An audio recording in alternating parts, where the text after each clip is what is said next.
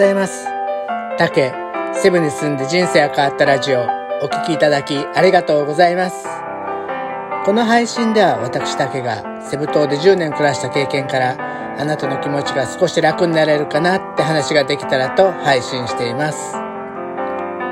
セブのことだけでなく日常で感じること、将来の夢や希望などちょっと元気になれるビタミン剤を目指しています。今日は記念すべき第169回です。でね、今日はえ一応タイトルは、アフターコロナは、アフターコロナは死の子の言わずに海外に行けっていうふうにしました。いや、早速ドラゴン桜を見て簡単に影響されたっていう次第なんですけど、まあね、えー、本当に海外に行きたいって待ち望んでる方たくさんいらっしゃると思うんですけど、本当にね、海、あの、海外旅行ができるようになったら、もう本当に死の子の言わず海外に行ってほしいんです。これにはね、3つ皆さんが得する理由があって、まず1つ目はね、まずね、えー、日本でも一度ね、GoTo があったみたいに、多分日本も海外もプロモーションやると思うんですよ。海外旅行がオープンになった時に。なので、まあかなりの確率で、えー、いろんなサポート、マネーサービスとかそういうのが受けれる可能性があると思います。で、2番目は、まあ、1番目とちょっと絡んでるんですけど、やっぱり観光業っていうのは本当に待ち望んで、あの、海外からのお客さん待ち望んでるんで、観光が復活した時ね、かなり現地の方は、いやー、よくぞ戻ってきてくれましたっていうことで、ウェルカムなお迎えしてくれると思います。これはマネーじゃなくてね、本当に気持ちよく過ごして、過ごすことができるっていう意味でもね、やっぱりそういった形で最初に行くと、本当にね、そのウェルカムの精神がもう爆発してるんじゃないかなっていうふうに思ってます。そして3番目が、コロナでね、やっぱり今ね、観光地、まあ、現地の話を聞いたりしてると、本当に自然が綺麗に、綺麗さを増してるっていう感じなんですね。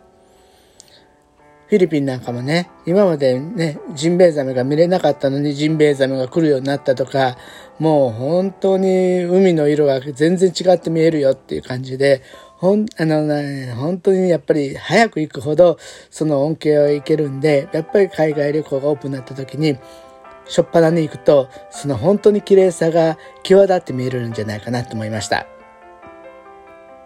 でね、まあ観光もすごくおすすめなんですけど、やっぱり私はどうかな、特におすすめしたいのは NGO とかのそういうスタディツアーね、海外に行くこといいんじゃないかなっていうふうに思ってるんです。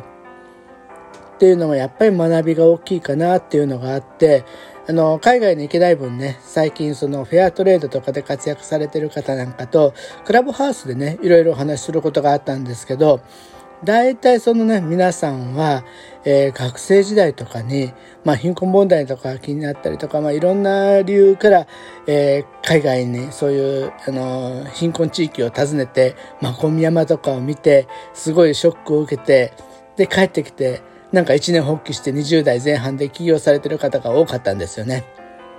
やっぱり本当にいろんな方の人生を変える、そういうカルチャーショックは海外にもあるし、その後もね、海外に関わることで、ものすごく柔軟だし、えー、義務の精神も強い方がたくさんいらっしゃったと思います。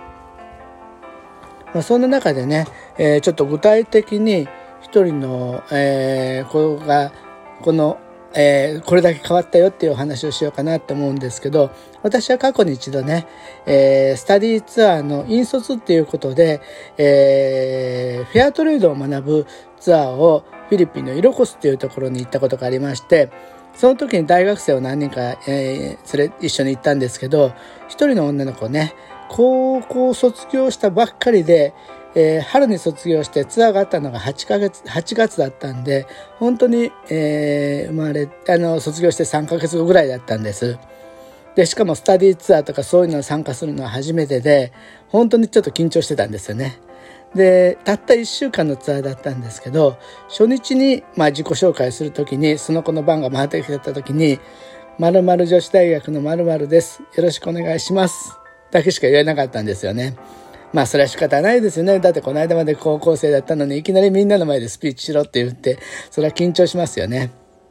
でもそのスタディツアーの中で本当に例えばフェアトレードの農家さんに会っていろんな話を聞いたり本当に農家さんの、えー、現状っていうかなその厳しい暮らしが、まあ、フェアトレードでこうやって変わっていったりとかいろんなことを勉強していくうちに本当に1週間の間にみるみるたくましくなって最終日にその子の、あの、まあ、このツアーで何を学びましたかっていうようなまとめをすることがあって、その子の番に来た時に、その子のスピーチがもうすごかったんですよ。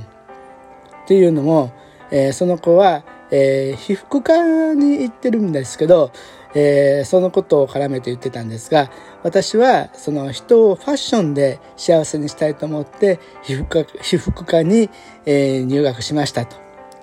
でも最近の日本のファッションは、えー、大量生産大量消費のファーストファッションが主流ですけど私はこうやってフェアトレードを見て、えー、まああの環境にも人にも優しいエシカルファッションで日本と世界を変えたいと思いますって言ったんですよね。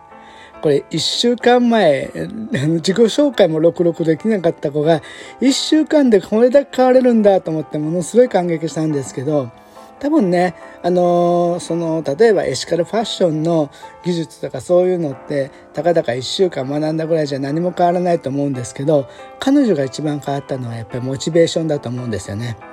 だから、すごくその後の行動が変わって、実はその時彼女は海外旅行が初めてだったんですけど、えー、その1ヶ月後に一人で、えー、東北のボランティアに参加するためにヒッチハイクで東京、あの、東北まで行ってボランティアをしたっていうような、いきなりそんな行動ができちゃったんですよね。で、その後もね、ちょくちょく連絡が取ったりしてるんですけど、もう本当に4年間、その大好きなファッションとエシカルとずっと、あの、追求してて、なんかすごくいいなって思ってるんですね。やっぱりこんな感じで海外に行くってものすごいなんだろう